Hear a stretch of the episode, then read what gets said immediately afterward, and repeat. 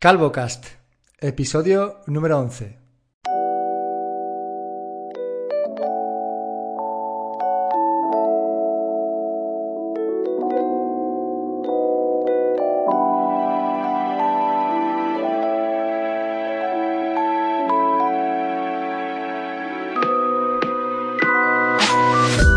Y muy buenas tardes, otro domingo más, el, el último domingo de enero, día 31. Y tengo conmigo, acompañándome, como no, al grandísimo Fernando Vidal. Muy buenas.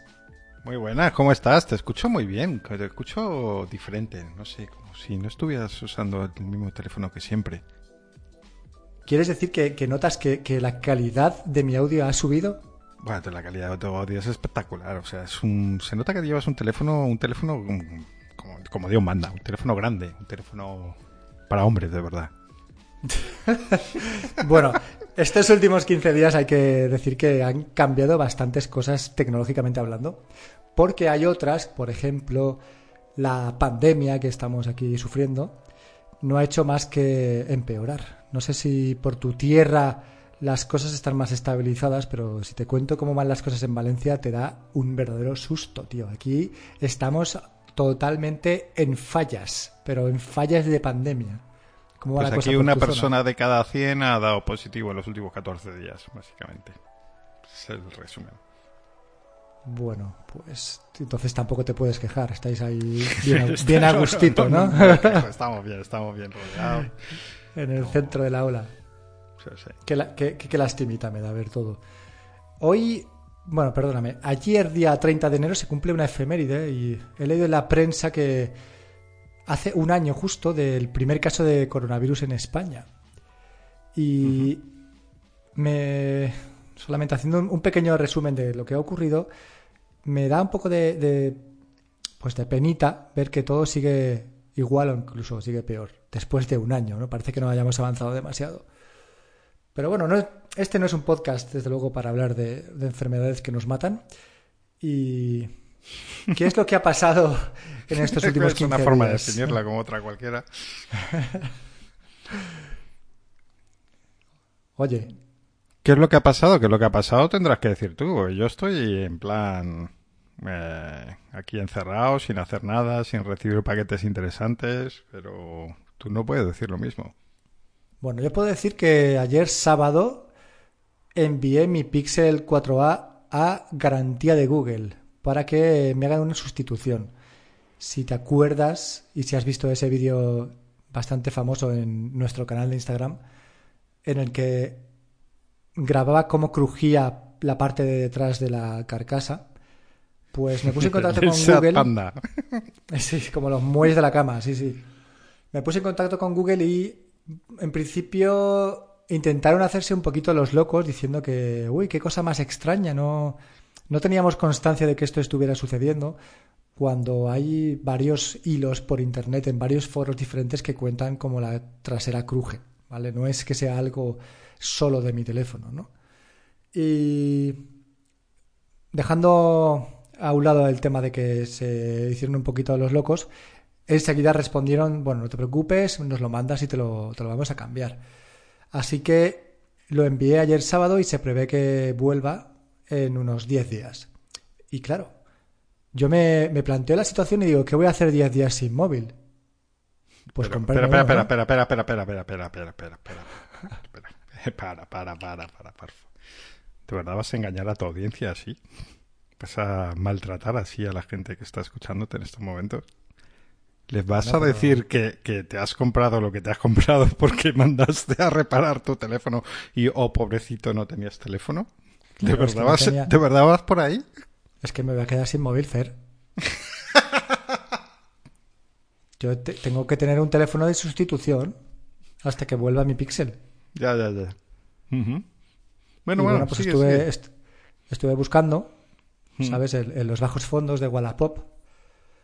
Estuve pues chateando con algunas personas, ¿no? Para ver qué tenían y qué me podían ofrecer y si aceptaban mis ofertas. Y bueno, pues uno aceptó mi oferta y, y me compré un móvil. ¿Un qué? Un móvil. Pero, ¿qué móvil? ¿Qué móviles hay muchos en el mercado? Bueno, pues me he comprado un iPhone 12.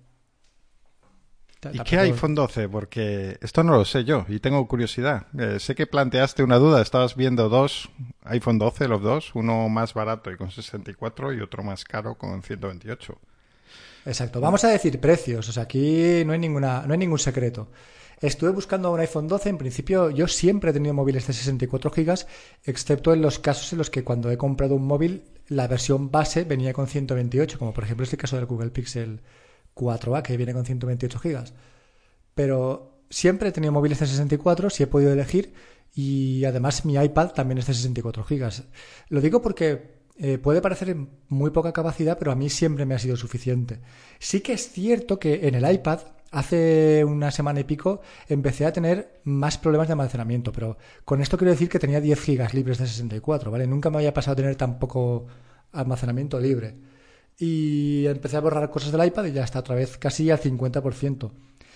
Entonces, bueno, para curarme en salud, pues además del de 64 estaba viendo también ofertas del de 128, hablamos del iPhone 12. Y tenía dos fichajes, ¿vale? en, la temporada esta de, invierno. Uno era el iPhone 12 64 GB precintado por 690, color blanco. Y el segundo era el iPhone 12 128 GB por 760, precintado también. Eh, estos teléfonos son de operadora. Uno era de Orange y el que he comprado es de Vodafone. Y bueno, ya sabéis, y si no lo sabéis, pues os lo digo, que tramitar el segundo año de garantía cuando tú no eres el dueño eh, del teléfono en la operadora en, la que lo has comprado es complicado y muchas veces es imposible. ¿no? Yo cuando compro un móvil de operadora automáticamente ya comprendo que tiene un año de garantía, que es el primero, que es el que da Apple y ya me olvido del resto. Así que, bueno, pues consideraba que los precios estaban bastante bien, 690 y 760, y simplemente lo que hice fue, pues el primero que me conteste y el primero que quiera quedar conmigo, ese va a ser el que se lleve el gato al agua y fue el de 128. El chico del, iPhone 12 de 128 quedó conmigo la tarde de, creo que fue el sábado o el viernes. No recuerdo exactamente si fue el sábado o el viernes. Hace un par de días. Y nada, hicimos la transacción y me llevé mi, mi, nuevo y flamante iPhone 12, con el que tengo algunas consideraciones que hacer respecto al Pixel 4a.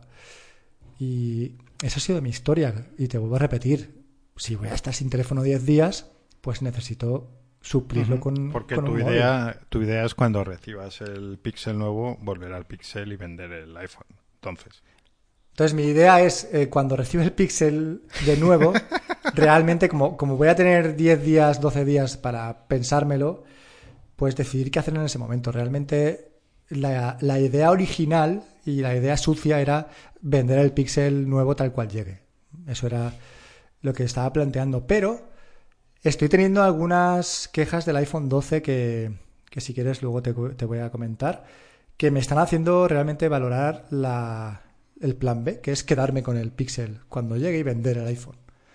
Así que pues ahora mismo... Yo, si quieres eh, simplemente un comentario sobre lo de la capacidad y ya nos cuentas lo, lo que estás viendo en el iPhone.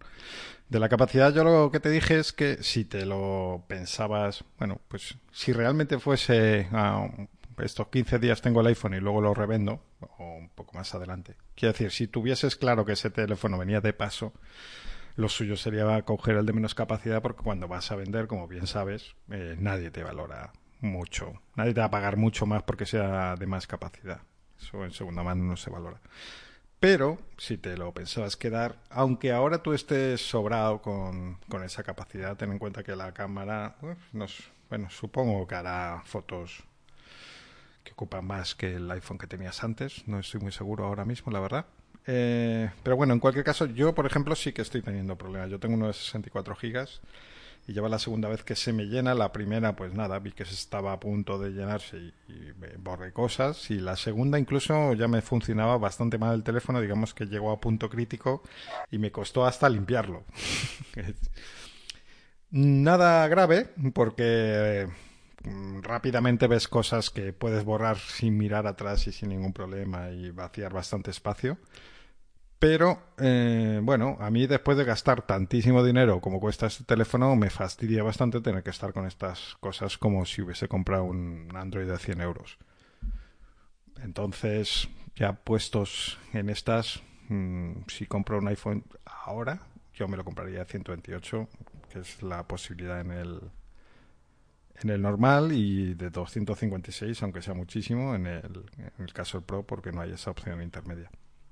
Ya, yo realmente lo, lo bueno de, de, esos 128 es que ya me hacen olvidarme por completo del tema del almacenamiento. Eso siempre está bien. No tener que estar preocupado de cuántas aplicaciones tienes y las cachés de WhatsApp y de Telegram están a full. Todo eso hace que, que se me olvide, ¿no? Ya. Si estés escuchando a un perro, y de vez en cuando escucháis petardos es que estamos en Valencia. Aquí los perros y los petardos pues son siempre bienvenidos, ¿vale? Eh, además tengo la ventana abierta, así que bienvenidos a los sonidos exteriores. Ahí está, gracias. en fin. Y realmente me daba un poco igual cualquiera de los dos, porque creo que están en precio y, y es un buen precio y es un móvil precintado, con lo cual me parece bien. Y es lo que tú dices, puestos a quedarme, lo prefiero el de 128, pero como tampoco sé si me lo voy a quedar, pues realmente me da igual. Cuando llegue el Pixel y tenga esa conversación conmigo mismo en la cama pensando qué decidir, pues entonces ya veremos qué es lo que hago. No sé, yo estoy un poquito estoy un poquito contrariado con el tema del iPhone 12 porque me parece muy grande y no sé por qué en mi cabeza pensaba que iba a tener el mismo tamaño que un 11 Pro y no tiene el mismo tamaño que un 11 Pro, es más grande que un 11 Pro. Y para mí el tamaño del 11 Pro era perfecto, al igual que el tamaño del Pixel 4a es perfecto, es un móvil súper cómodo para una mano. Este está por encima, no sé si tiene el tamaño del iPhone 11, ni siquiera lo he mirado. Creo que es un poco más, peque más pequeño que el iPhone 11. Es un pelín más pequeño, pero, bueno, pero se acerca más a eso que al del 11 Pro. Exacto, pues no, no sé por qué en mi cabeza pensaba que era como el, como el 11 Pro. Y no acabo de entender por qué el iPhone 12 y el iPhone 12 Pro son más grandes.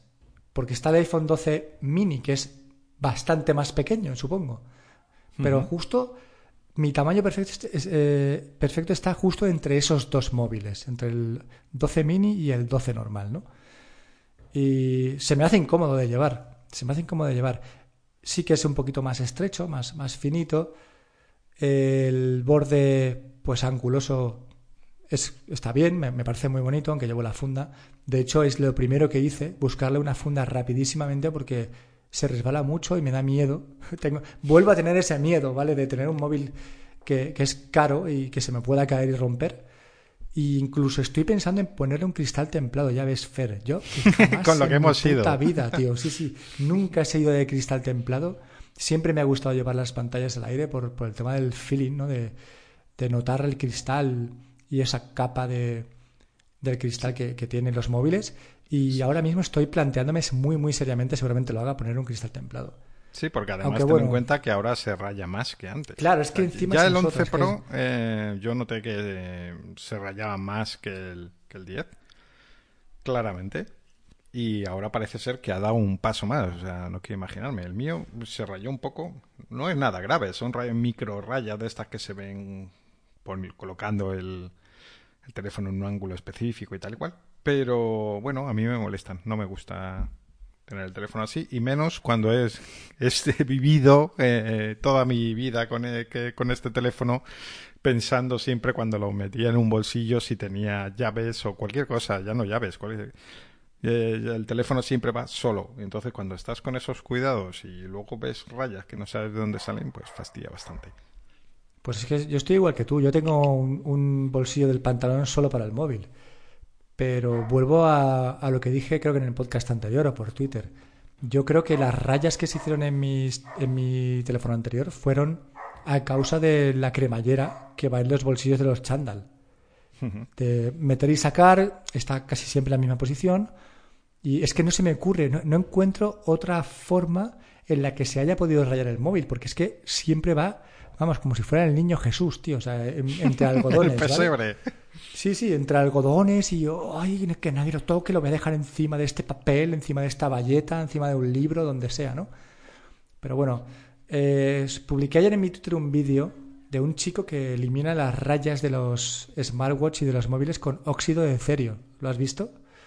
Sí, lo he visto. Yo ese, ese mm, bueno, ese el óxido de cerio se utiliza en en coches para eliminar las, eh, los rayazos de los cristales de la luneta trasera especialmente cuando no son demasiado profundos. O sea, es algo que yo conocía. Yo lo probé en un Fitbit que estaba perdido, había tenido un pequeño accidente en la... Y el resultado no fue bueno, ya te lo digo, así que cuidadito con lo que hacéis. ¿Pero cuánto tiempo estuviste frotando? Bastante. Y tengo material de sobra te aseguro. No, no fue por. Lo que pasa es que yo tengo la sensación, no estoy muy seguro de que el Fitbit tiene una. No es exactamente cristal lo que tiene, que es más como plástico. Y a lo mejor fue por eso, por lo que el resultado no fue el deseado. Pero bueno, en cualquier este caso. es impresionante, tío. Antes de meterme en cosas de estas, además de que evidentemente te estás cargando la capa oleofóbica y todo, eh, bueno, yo solo lo haría eh, cosas de este tipo en plan de, bueno, esto está perdido y, perdido ya está. Si no, yo no me metería así como así a, limar la pantalla. Eso es realmente cuando tienes unos rayajos que no paras de ver todo el tiempo y que mm, asumes claramente que si vas a vender ese aparato va a perder casi el 75% del valor, pues ahí es cuando tienes que animarte ¿no? a hacer este tipo de juegos. He visto no solamente el vídeo que comparto en mi Twitter, sino en el foro del Google Pixel 4a de HTC Manía hay un chico que tenía unos rayajos considerables en su, en su Pixel y aplicó el sistema del óxido de cerio y quedó espectacular. O sea, es que no se ve absolutamente nada. Nada de nada. Vale que pierdes la capa oleofóbica, pero a cambio ganas una pantalla, un cristal pulido y sin ningún, sin ningún tipo de marca, ¿no? Muy interesante, la verdad. Es que me pareció me pareció que si alguna vez me dura tanto un aparato tecnológico que se raye, pues le puedo aplicar este pequeño truco, ¿no? Y esa es la historia del iPhone 12 de momento. Pero ¿Hay algo más que no te guste? Porque hablabas en plural como de más cosas. Además de lo del tamaño. Todo, no, sobre todo el tamaño es lo que más me echa para atrás. Pero bastante. Quiero decir, es, para mí sí que es un inconveniente que sea así de grande.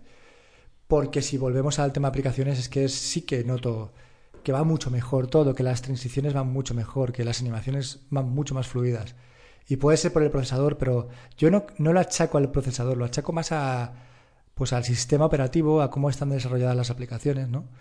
Porque siempre uso las mismas. ¿eh? Esté donde esté, da igual el sistema operativo, siempre uso las mismas. Pues sí que es cierto que ahora que estoy. ¿eh?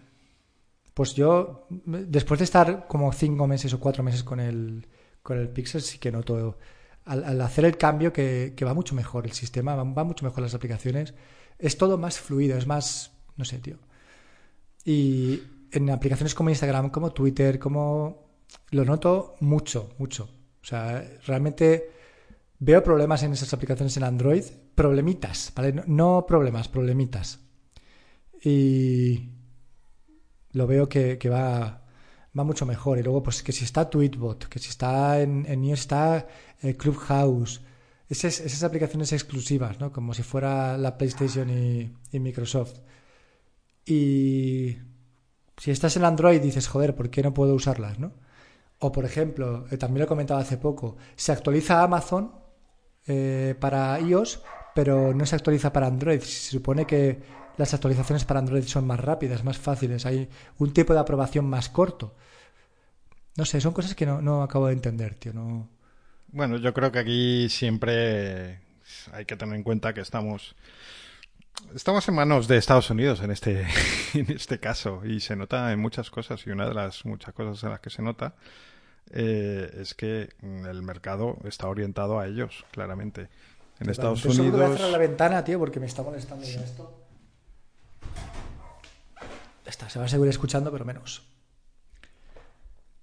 Sí, pues lo que, en Estados Unidos la cuota de mercado de los iPhone es, mm, pues no sé si anda por el 60, 70%, una cosa, una brutalidad comparado con España, que estamos en un 20 más o menos. Y eh, es que son más eh, usuarios, va pues dos por cada uno de Android más o menos.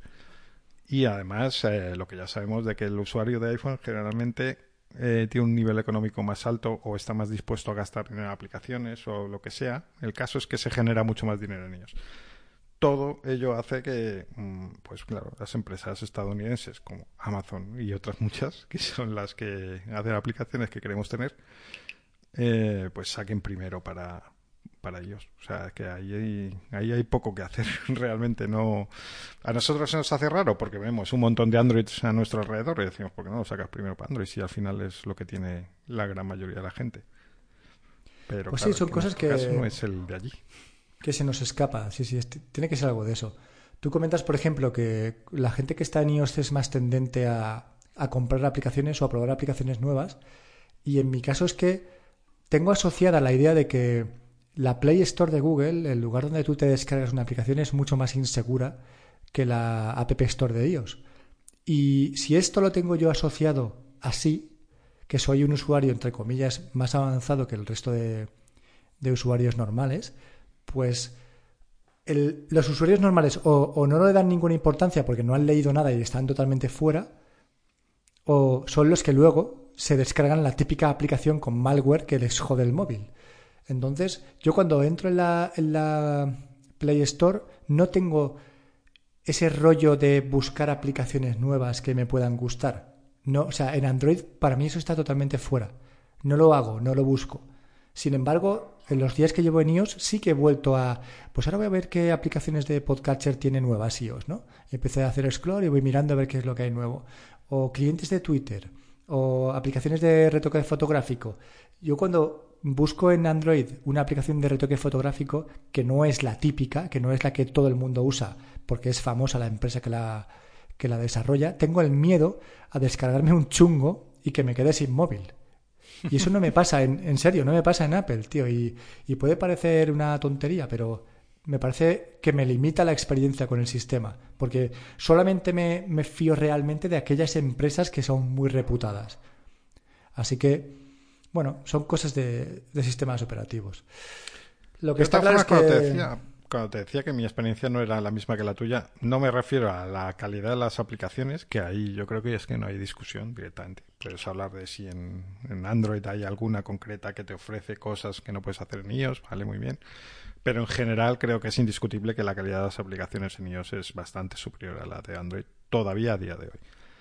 Yo lo que sí que noté es... Eh, yo vengo de un iPhone 11 Pro, Quiero decir, mm, vale, es del año pasado, pero no hablamos de un teléfono viejo ni nada parecido. Y sí que noto que, bueno, no, no va lento, pero, pero podría ir más rápido, podría ir más fluido. Y cuando tuve en mi mano el, el Pixel 5, flipé directamente, porque me parecía que iba todo muchísimo, pero muchísimo, muchísimo más fluido. O sea, una diferencia brutal que dejaba en pañales a iOS. Mm, yo me quedé asombrado. Pero estás hablando, ¿Hablas de sistema operativo o hablas de, de sistema, de cambiar aplicaciones, cerrar, mover, scroll. Todas estas cosas, que siempre se han criticado a, Android, que se ha dicho, ay, es que eh, pedales, es que parece que no sé qué. Pues ahora, el que iba a pedales, precisamente, era el iPhone de que me costó mil pavos el año pasado. No es a pedales, porque cualquier persona normal los ve y dice, pues van bien los dos.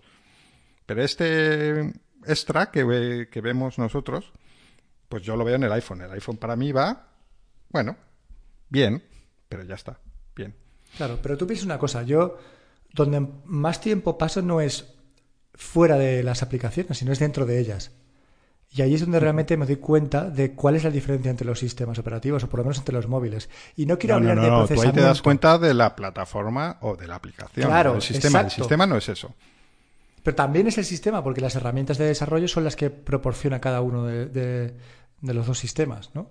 Entonces, yo no, no, quiero referirme a. O sea, está claro que un iPhone 12 a nivel procesador y a nivel lo que sea, eh, cosas internas, es mucho mejor que un Pixel 4A.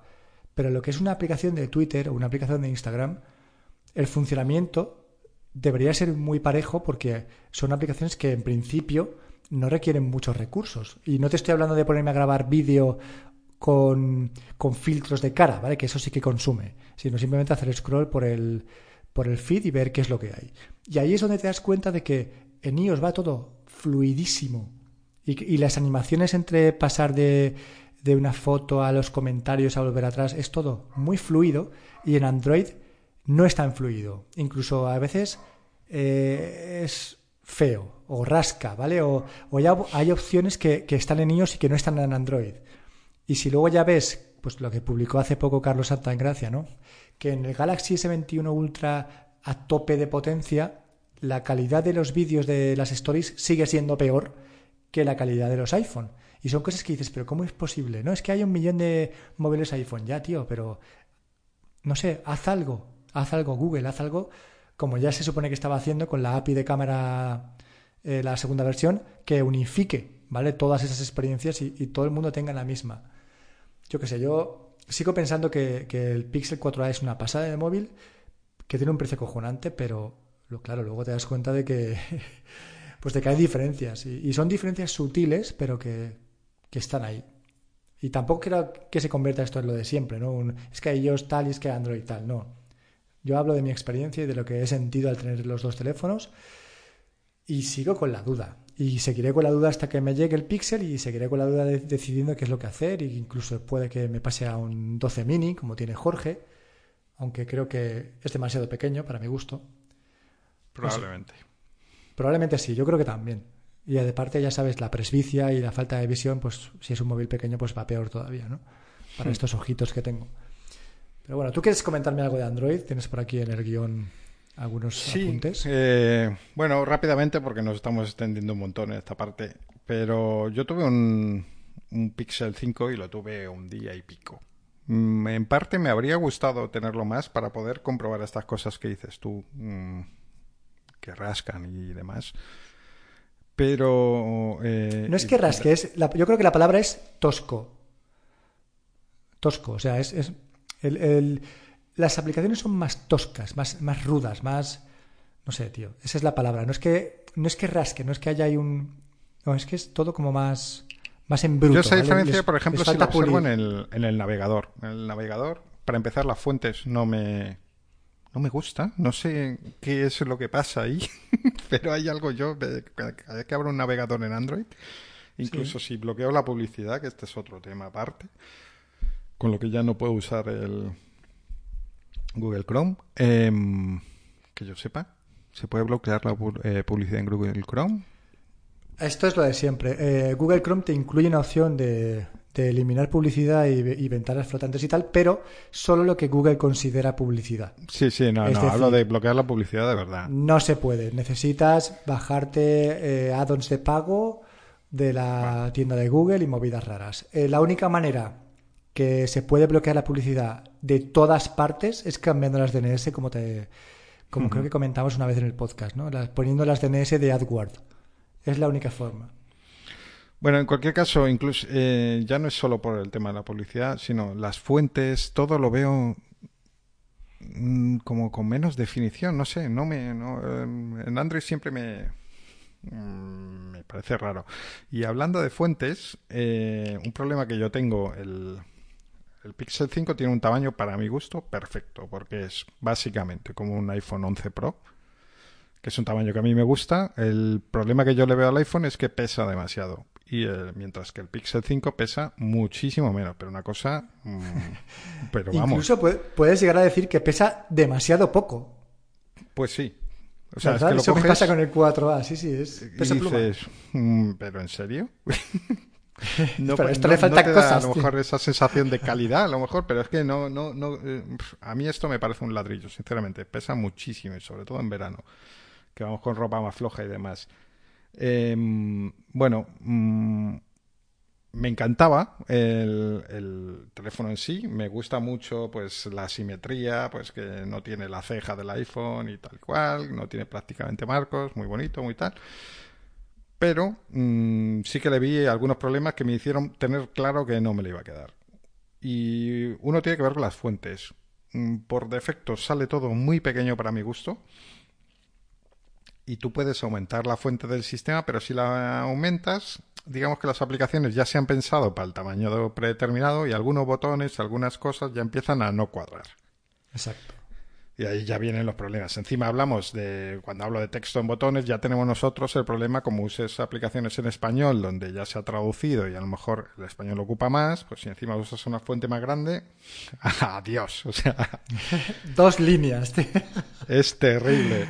Sí, pero eso es, luego no es solo una cuestión de tamaño de fuente, porque eh, yo cuando lo compré es creo que fue que lo hablé contigo precisamente, que envié, eh, comparaba capturas de pantalla de Telegram y en, el iPhone y en, y en el Pixel. Y por ejemplo en Telegram una cosa que pasa es que el, el Android pone los, los avatares más grandes, de forma que el texto queda más pequeño o te queda más como una columnita, no caben menos palabras por línea, de forma que tienes sensación de estar leyendo un periódico en vez de tener un dispositivo de cierto tamaño en la mano que debería permitirte leer más, más tipo libro, digamos, que tipo columna de periódico. Y a mí eso es algo que siempre me ha molestado. Eh, por ejemplo, el, hablábamos del iPhone mini, que decía muy pequeño. A mí el iPhone 5 y todos estos, yo ni siquiera lo estuve porque no me gustaba nada. Eh, esta sensación de estar leyendo una columnita de texto, muchas palabras, pero cada una en, en una línea. Pues esto con Android pasa mucho, porque las fuentes, pues no sé, no, no se ajustan igual de bien que en el, que en el iPhone.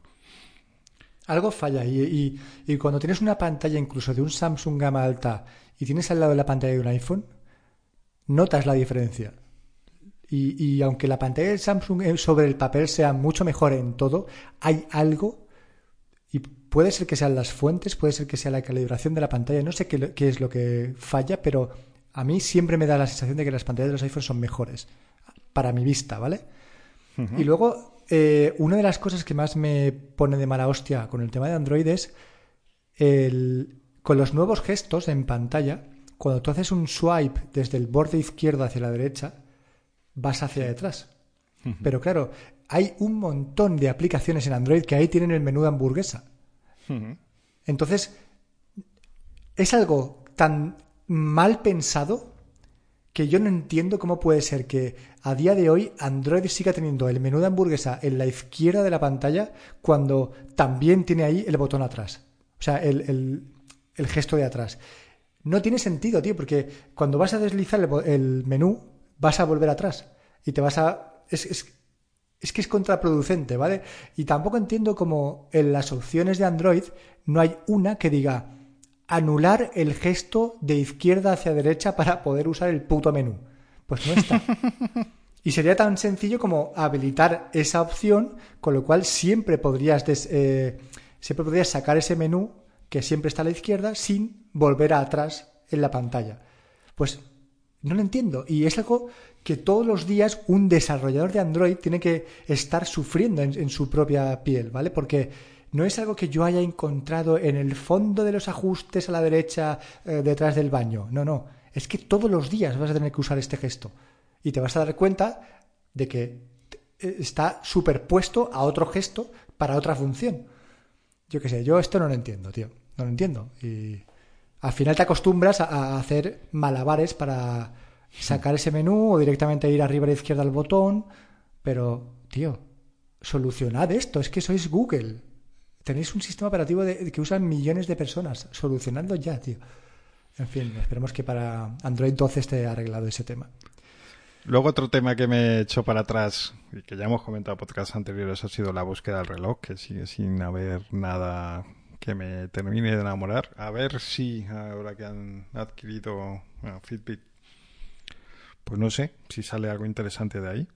Ya veremos en un futuro porque, insisto, el, terminal en sí, el Google, el Pixel 5, a mí me encanta. insisto mucho en esto porque es que hasta ahora a mí los Samsung nunca me han enamorado. Y cada vez que pensaba en probar Android decía, es que no hay ningún terminal que realmente me enamore. Y ahora sí que lo hay, claramente. Y por último, ya por terminar, creo, el, em, hay algo que a mí me ha marcado mucho y, puede sonar a tontería, y es Android Auto frente a CarPlay.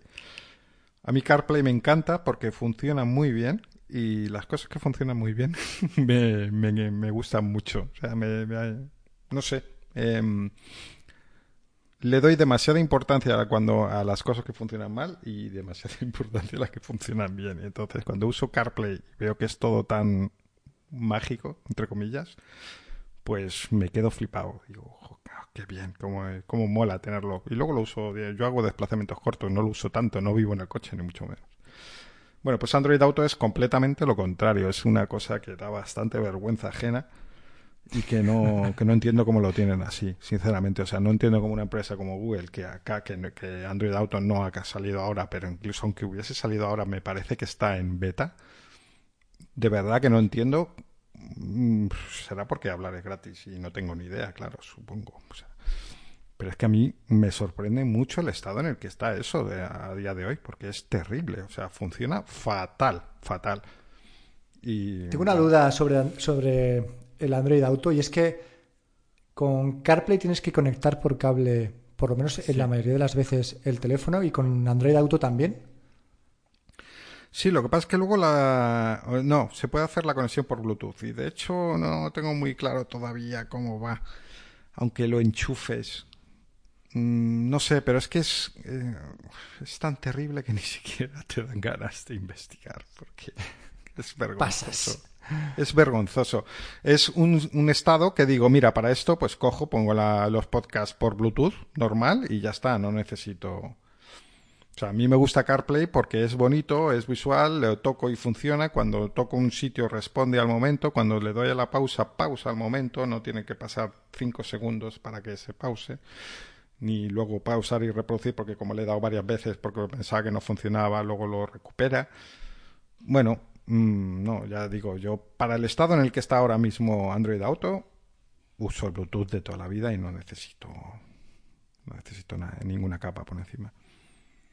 Bueno, pues ahora que tienes un iPhone, ya sabes que el CarPlay va contigo a todas partes, Fer. Va conmigo siempre. Y estabas hablando, para acabar el tema, hablando de los relojes y comenté en el episodio anterior que estaba con el Galaxy Watch 3 que iba súper bien sigo enamorado de este reloj, pero en iOS la cosa pues se hincha bastante. No solamente no puedo contestar las notificaciones, sino que además me he dado cuenta de que no tengo Samsung Pay. Así que tengo un NFC con el que no puedo pagar en ninguna parte, ¿no?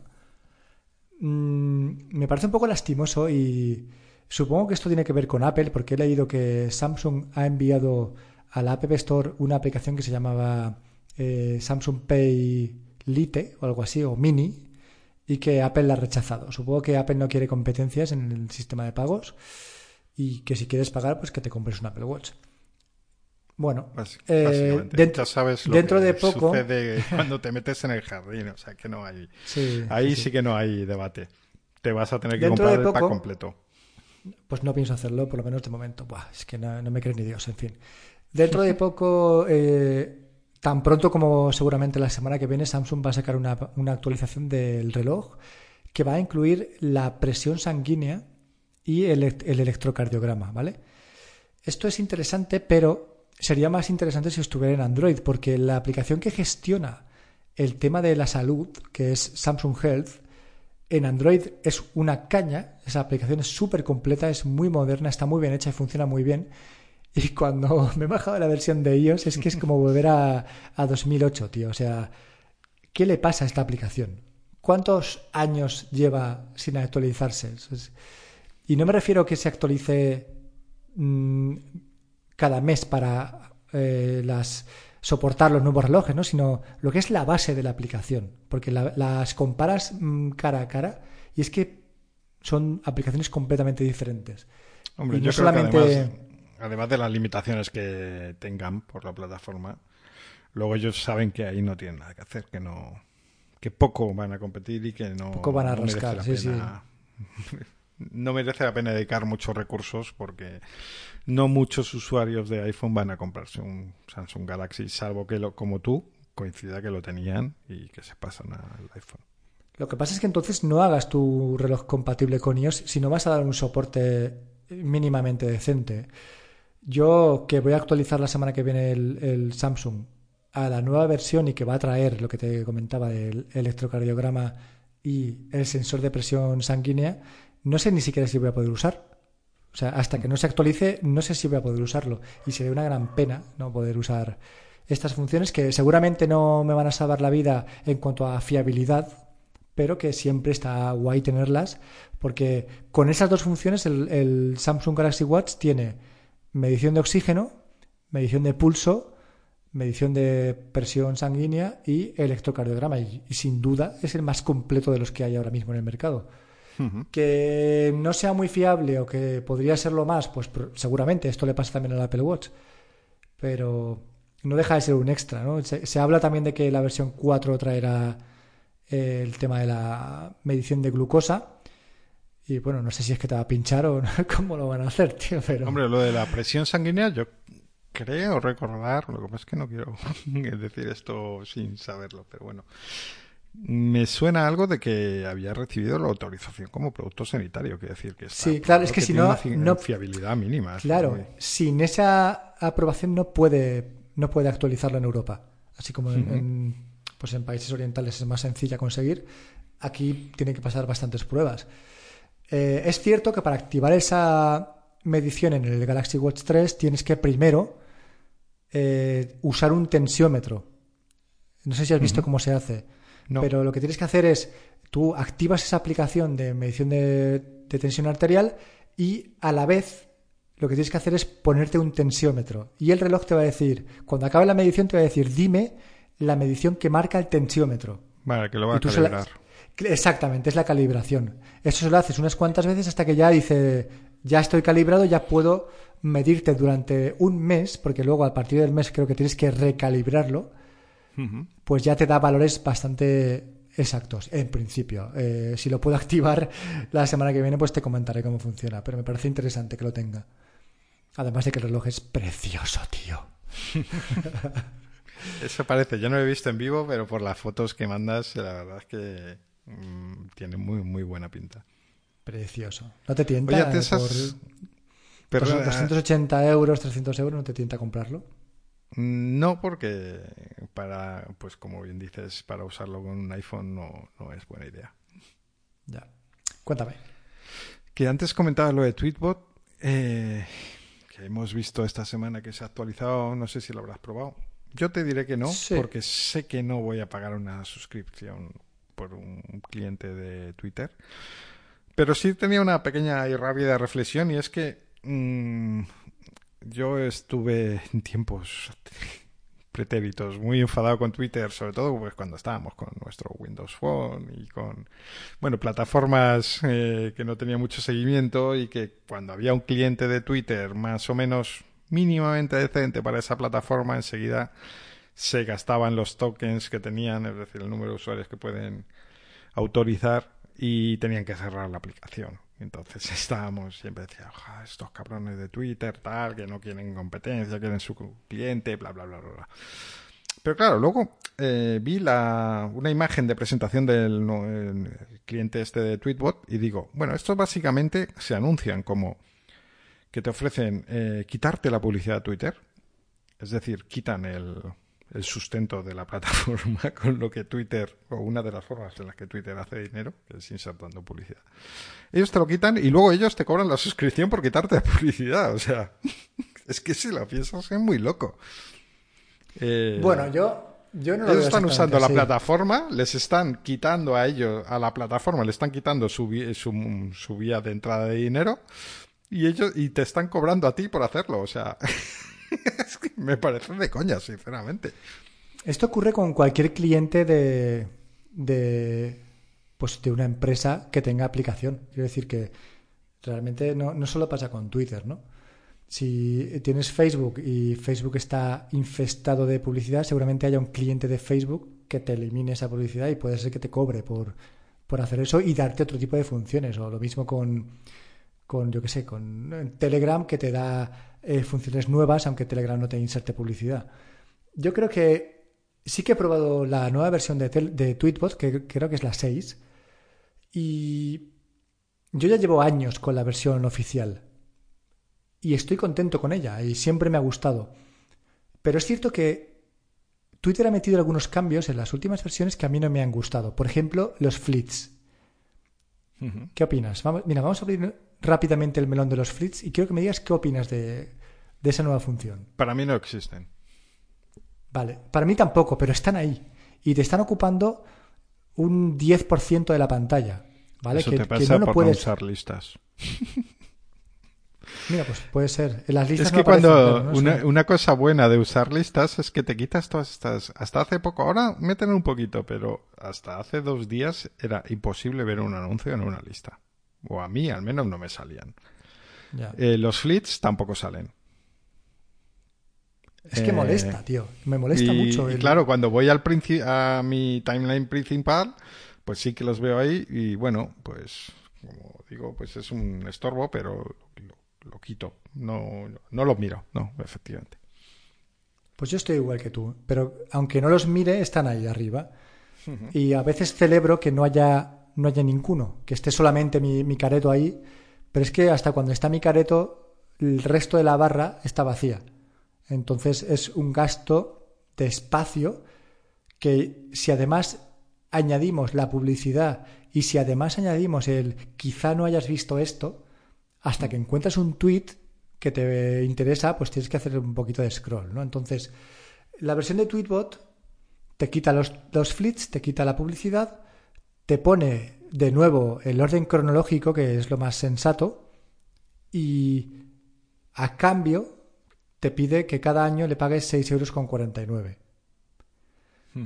Yo sé que hay mucha gente que odia al desarrollador de Tweetbot, ¿vale? Le tienen como manía, porque es que, tío, es- cada año nos hace pagar y cada vez que saca una versión me hace pagar y yo como soy un rata, pues, pues no lo pago. Pues chico, pues no lo pagues, tío.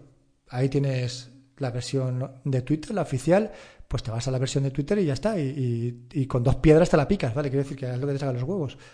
Pero si alguien quiere pagarlo y quitarse la publicidad y además tener un buen diseño y tener, no sé, unas interacciones que funcionan súper bien, un- una interfaz muy bonita, pues ahí tiene Tweetbot, entre otras, porque hay más aplicaciones de Twitter.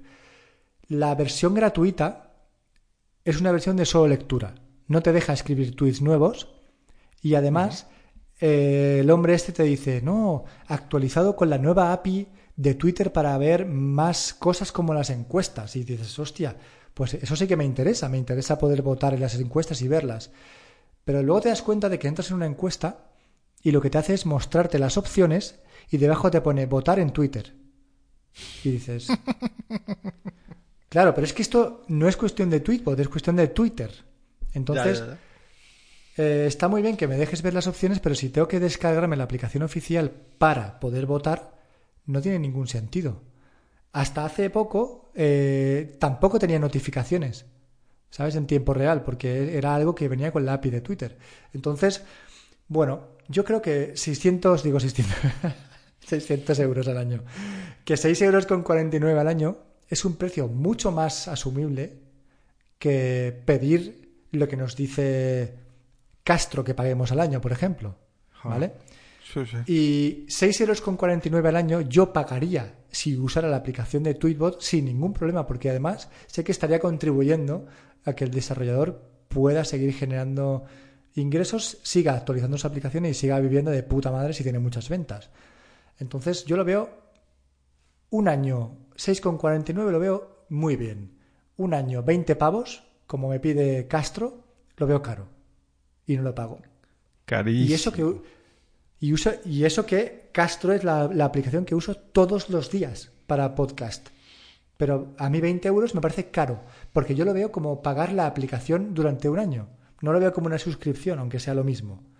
¿Vale? Entonces, el precio de una aplicación, un precio normal de una aplicación, hace un tiempo eran 3 euros y medio, 4 euros, 5,49 pero con el paso del tiempo han subido demasiado y, el tema de las suscripciones lo que ha hecho ha sido encarecer el precio de las aplicaciones.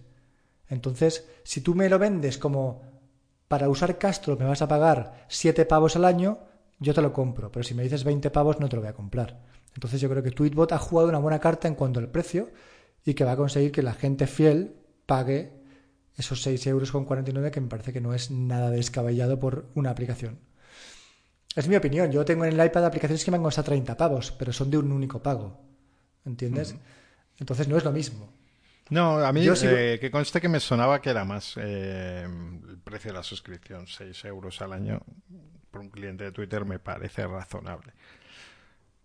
Otra cosa es Yo lo que veo a razonable. no, pero bueno, no, no será si no si no lo hago no será por el dinero que me cuesta.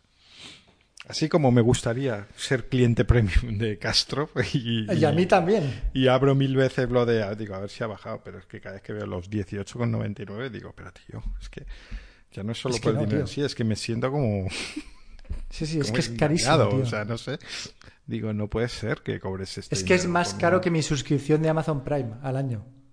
Bueno, ¿Sabes? Que yo Bueno, pago la 18 verdad, euros, si tío. comparamos co- cosas con lo que cuesta Amazon, que tiene otro, o sea, a lo mejor no es el mejor, la mejor comparación, ¿no? Pero con otros muchos servicios En y fin. aplicaciones, no ¿Qué sé, un podcatcher, 20 euros al año a mí me parece un exceso, personalmente. Bueno, pues 6 euros con 49 yo ya te digo, opino como tú, lo veo bastante bien, razonable. Y quiero introducirte una nueva sección que voy a titular Noticias What the Fuck, que espero que no hayas cotilleado en, el, en la captura de pantalla que te he enviado antes y que son titulares de noticias que te voy a leer y que tú vas a valorar, ¿vale? Vale. ¿Te parece correcto? Vale, pues mira, vamos con la primera. El titular dice así: Una de las velas con olor a vagina de Gimnet Paltrow explota en la casa de una mujer. Tengo que valorarlo. Valora que que- o sea, tú cuando yo te leo esto, tú, ¿qué, qué, qué se te pasa por la cabeza? Porque es que. Mm, muchas cosas. Venga, O vas sea, a lo, lo de la vela con olor a vagina ya me sonaba de haberlo leído en su momento, pero em, ¿cómo explota una vela? Es que, ¿cómo explota una vela? Yo es que no lo entiendo, tío. ¿Y cómo explota una vela con olor a vagina? No lo entiendo. ¿Cómo explota una vela cualquiera? Bueno, pues según lo que comenta en el artículo la chica a la que le pasó, se ve que la vela empezó a como a lanzar llamaradas y empezó a, in- a incendiar lo que había alrededor hasta que tuvieron que cogerla y lanzarla por la ventana, ¿vale? Eh, Gimlet Paltrow pues ya es, es conocida, pues entre otras cosas por, por vender cosas extrañas, aparte de ser actriz, pero claro, ¿a quién se le ocurre vender una vela con el olor de tu vagina? No sé, no... No acabo de entenderlo, no. Pero esto abre la vía a vender velas con forma y olor a polla, por ejemplo, ¿no? Que tiene más una sentido. vía- una vía de negocio ahí. Hay una, es una idea buena de negocio. Vale, vamos con la segunda que dice lo siguiente. Dice, Microsoft patenta un chatbot que permitirá hablar con personas que han muerto. ¿Qué? Sí, ese titular lo he visto. ¿Y qué, qué te parece? No sé. Incluso, incluso podrás ver a esa persona en 2D o 3D. Bueno, eso ya me parece un exceso. Esto. ay, esta idea ya está en una serie, ¿no? En. En Upload, ¿no? Sí. Mm, Sí, sí, sí, sí. no En sé la de si Amazon. es esa. Sí, sí, pero no sé si era esa o si hay otra más. Lo primero que he pensado cuando, no sé, he sentido tristeza. Eh, cuando alguien necesita, mm, siente tal pérdida eh, por la falta de alguien que necesita mm, cubrirla, pues hablando con un chatbot programado para que se comporte como esa persona. Exacto. Se ve que la, la idea hace que, que la persona que sigue viva proporcione a Microsoft detalles, fotos, pues tipos de pensamiento, ¿no? De la persona que ha fallecido y con toda esa información recrear en, en tres dimensiones o en dos dimensiones esa, ese ente con el que tú poder hablar. Bueno, no deja de ser algo curioso, pero también deja entrever que la persona pues necesita un poquito de trabajo psicológico, en mi opinión, ¿vale? Vale, pues vamos con la última. Y esta ya la habrás visto porque dice, China comienza a aplicar los test anales para detectar coronavirus. ¿Qué? ¿Cómo lo ves? ¿Cuántas PCRs te vas a hacer? Pues no sé, sinceramente, no sé qué será peor, porque a mí no me han hecho ninguna PCR, pero Anal, sí que últimamente Ah, vale, están vale. haciendo grandes cribados aquí en Galicia y siempre que salen imágenes, salen así en un segundo plano la gente a la que le están haciendo la prueba y se ve a varios sufrir bastante para que te metan el palitroque por la nariz. Así que no sé qué será peor, sinceramente. Yo creo que este, tanto la PCR nasal como la anal, cuanto más te resistes, más te duele, ¿sabes? Entonces, cuando ves a la persona que está en el coche y está el, el enfermero intentando meterle el palito por la nariz y ves que se empieza a echar hacia atrás, hacia atrás, hacia atrás, dices, buah, este lo va a pasar fatal, tío. Sí. Yo creo que es mejor decir, me voy a quedar quieto y que sea lo que tenga que ser, a resistirte y que el palo acabe incrustado en tu cerebro o en tu. No, no, pero sí, la teoría está muy bien. Si eso es. eh, Eso yo normalmente lo paso mal cuando me hacen una simple analítica sanguínea. Dice, no, tienes que relajar de hombre, gracias. no se me había ocurrido. Uy, es que no te encuentro la vena, Fernando. Es que te pones nervioso y se te esconden las venas. Y si te relajas, y yo, ya, sí. Eh, gracias de nuevo. Bueno, En pues fin. es lo mismo. Sí, sí, la teoría está muy bien.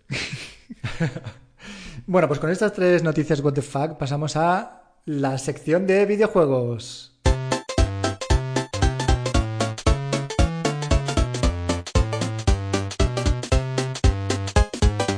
Y ya estamos en la sección de videojuegos. Sección de videojuegos cuarentones. Esto creo que se está convirtiendo en una de mis secciones favoritas del podcast porque es como súper bonita, ¿no? Es como entrañable estar aquí los dos hablando de estas cosas.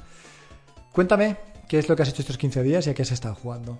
Pues la verdad es que tengo muy pocas novedades porque he estado dándole muy duro al, al Immortal Phoenix, eh, del que hablé el, el último día. Y pues, poco más. Eh, sí que jugamos el, eh, la semana pasada que no estuviste. Nuestro circuito de la Liga Geek con los Ajá. chicos de Pasión Geek. Eh, y estaba Blockel también, si no recuerdo mal. Eh, que nada, es simplemente un circuito, una carrera. Creo que fueron 15 vueltas, una cosa así, en el Fórmula 1, eh, en Stadia. Divertido, pero bueno, es un juego de coches al fin y al cabo, no hay mucho más que hablar. Y el eh, Immortals, pues sí puedo hablar un poquito más y básicamente es confirmar lo que, lo que dije el otro día. Es un Zelda, tal cual. Eh, simplifican cosas como las pociones, creo que ya lo había dicho. Tiene quizá más, más parte de puzzles, me ha dado la sensación. No tanto de explorar el, el mapa, cosa que en parte se agradece porque, bueno, estos juegos, eh, además como vengo de jugar a Assassin's Creed, que es muy de, de moverte de un lado para otro, ahí venga, tal. 500 metros, y dices, joder, macho. Ahora, desplazarte ahí con el camello. Y llego para cenar. Y entonces en este tengo la sensación con que está todo muy cerca, eh, que es algo que no sucede en los juegos de Ubisoft, porque en los juegos de Ubisoft, eh, como, lo que acaba de decir, Assassin's Creed también pasa en los de Division, los desplazamientos de misión a misión. Aquí me da la sensación de que te mueve muy rápido de una cosa a otra.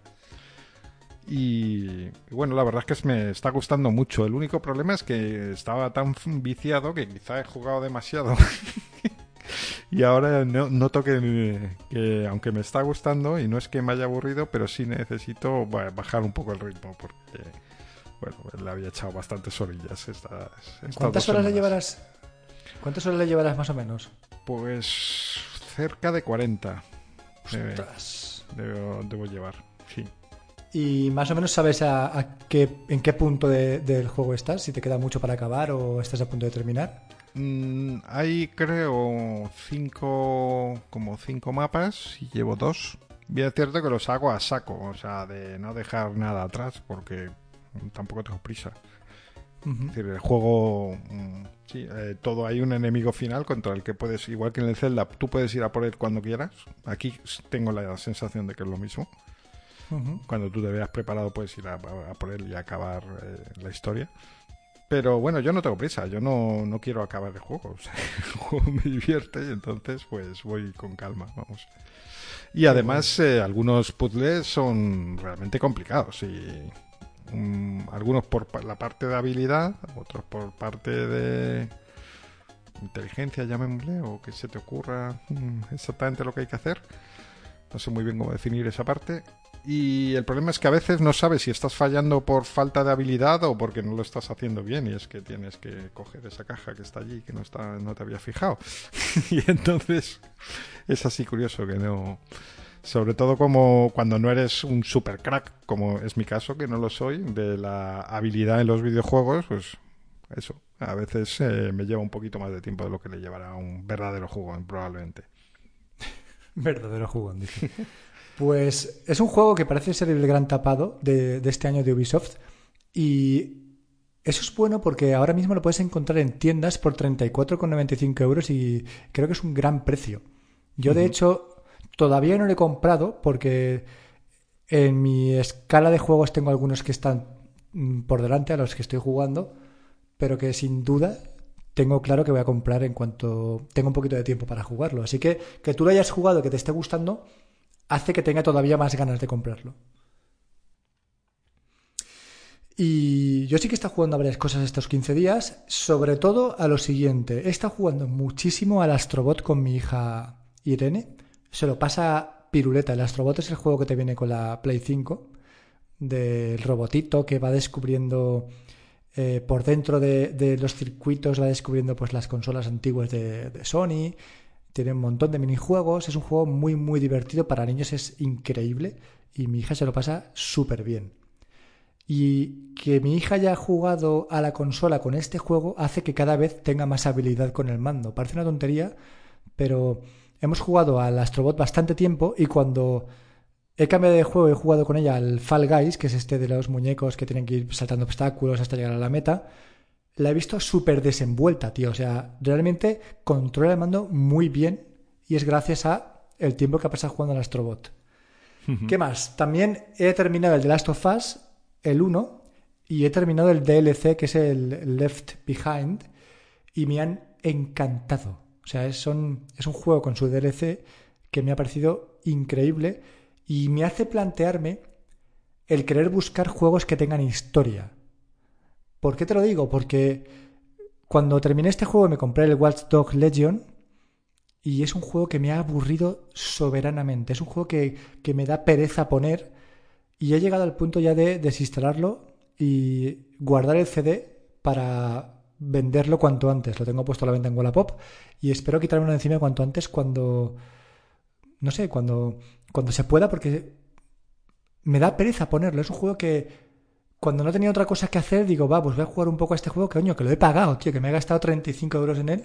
Pero es que ni siquiera con esa motivación he conseguido que me dure más de 4 o 5 horas. Es un juego que, que es Ubisoft en estado puro, es aburrimiento extremo. Y por mucho rollo que tú le veas en los gameplays, que puedes subirte en motos, en coches, en barcos, tal, es un puto coñazo de juego, ¿vale? No lo recomiendo para nada. Bueno, bueno, bueno, madre mía. Pues la grabación de hoy, como estaréis notando, está un poquito. está dando algunos problemas. Eh, por eso hace un rato que no hablo. no sabemos muy bien cómo vamos a poder eh, aprovechar esto y si vamos a poder aprovecharlo, pero eh, no nos gusta nada regrabar, intentamos que sea más o menos fresco, de hecho intentamos no hablar demasiado entre nosotros para que la conversación sea como muy nueva y la opción sería volver a grabar todo el episodio. bueno, vamos a intentar salvarlo, eh, a ver cómo queda. Esto, Fer, nos enseña una cosa, y es que cuando grabas con notas de voz, del iPad o del iPhone solo puedes grabar una hora seguida. ¿Es así? Pues no lo sé. Eh, yo sé que yo lo tenía en segundo plano, que curiosamente antes de grabar tú me has enseñado una captura de tu de tu de la pantalla de tu iPad y te he dicho, ¿para qué tienes la aplicación de grabación en primer plano si no no hace falta, si no hace falta, ¿para qué? no hace falta, pues mira, pues yo por no tenerla eh, se ha cortado, eh, iOS ha decidido que no me hacía falta. O a lo mejor, eh, bueno, no sé, ha sido por otro motivo, pero el caso es que no me da cuenta y no lo he visto. Así que desde ahora me tendré que plantear tenerla a la vista. Bueno, nada, vamos eso sí a regrabar las eh, recomendaciones, que teníamos unas cuantas.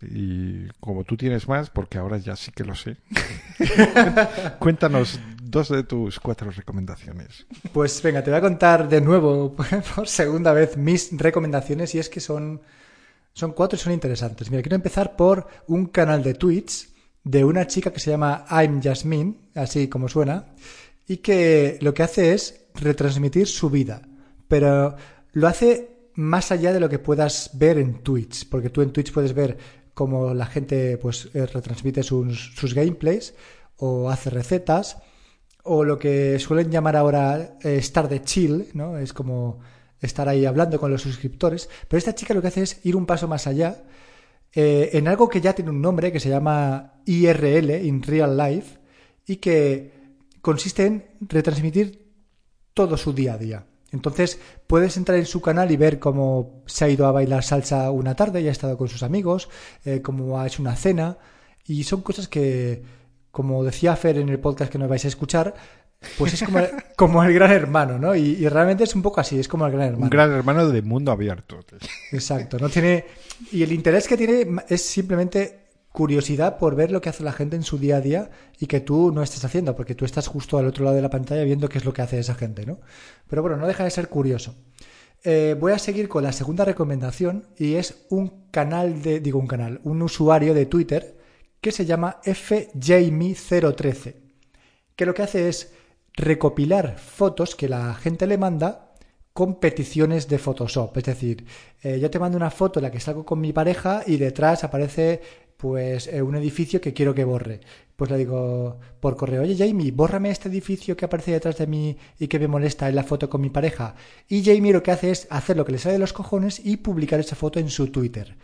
Es muy gracioso porque la foto original y la foto editada en Photoshop no se parecen en nada y te da una idea de, de lo creativo que es este tío, lo bien que lo hace y el nivel de conocimientos que tiene de Photoshop, porque a mí me es muy difícil distinguir si la foto está photoshopeada o no. Y eso yo creo que es, es joder, es increíble, tío, llegar a ese nivel ¿no? de, de excelencia.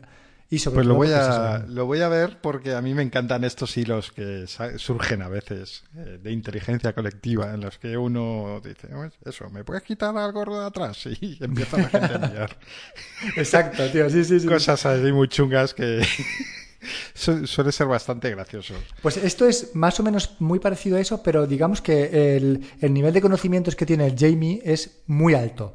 Entonces, el- el- lo que es el resultado final es muy, muy, muy, muy bueno. O sea, tan bueno como que, ya te digo, que a mí me cuesta distinguirlo de, de una foto real. Esas son mis dos primeras recomendaciones y te doy paso, Fernando Vidal. Pues yo tengo dos cosillas. Una es un cliente de correo para Windows, también hay para versión para Mac, pero bueno, lo recomiendo especialmente para Windows porque es donde no tenemos muchos clientes de correo que sean así un poco más atractivos visualmente y este la verdad es que está bastante bien. Funcionalmente está muy bien y, como digo, visualmente está chulo. Tiene además, se le pueden poner multitud de temas eh, visuales. Entonces, eh, echad un vistazo, se llama Postbox y nació cuando yo creo que fue en ese momento, y si no más o menos, cuando Mozilla decidió cerrar el cliente de correo Thunderbird, eh, detener su desarrollo, pues ellos tomaron esa base e hicieron un, siguieron desarrollándolo con, como un cliente de pago. Entonces, bueno, eh, como digo, muy interesante. Eh, y por otra parte, estoy viendo una serie que la mayoría conocéis, mm, pero no por ello vamos a dejar de recomendarla, que es The Crown que me la habían recomendado varias personas, no me animaba a verla porque en principio el tema de la realeza británica me parecía que no iba a ser muy interesante, pero la verdad es que sí, eh, al menos a mí sí me está gustando mucho. Eh, voy por la, estoy, por, no sé si la segunda o la tercera, la verdad, segunda temporada, terminando la segunda temporada y de momento la estoy disfrutando bastante. Entonces, pues si os gusta... es una serie basada... históricos, Sí, sí, pero ¿está basada en hechos reales o es un plan hay un biopic al rollo No, no, no, no. Está basada en, hechos reales y de hecho a veces te ponen luego pues imágenes reales o te, al final del capítulo te dicen cómo mm, concluyó eso en la historia, o sea, te dan datos históricos que de- demuestran que no se lo han sacado de la de la manga. Entonces Es como el- sería como el como el cuéntame pero real, ¿no? Mm, bueno, es, está muy centrado en la corona, por lo tanto no es un cuéntame, es, o sea, es, es, es mucho más... Escúchame, Fer, que por eso he dicho, eh, por eso he dicho lo de, lo de real. Lo de real. Real. Vale, de vale. Segunda, segunda acepción de real. Vale, correcto. correcto. Muy y bien. nada, pues esas son mis dos recomendaciones. ¿Te quedan a Pues entonces acabo, acabo yo con mis últimas dos recomendaciones. La primera es un documental que vais a poder ver en Amazon Prime Video y que se titula La quimio jugando se pasa volando.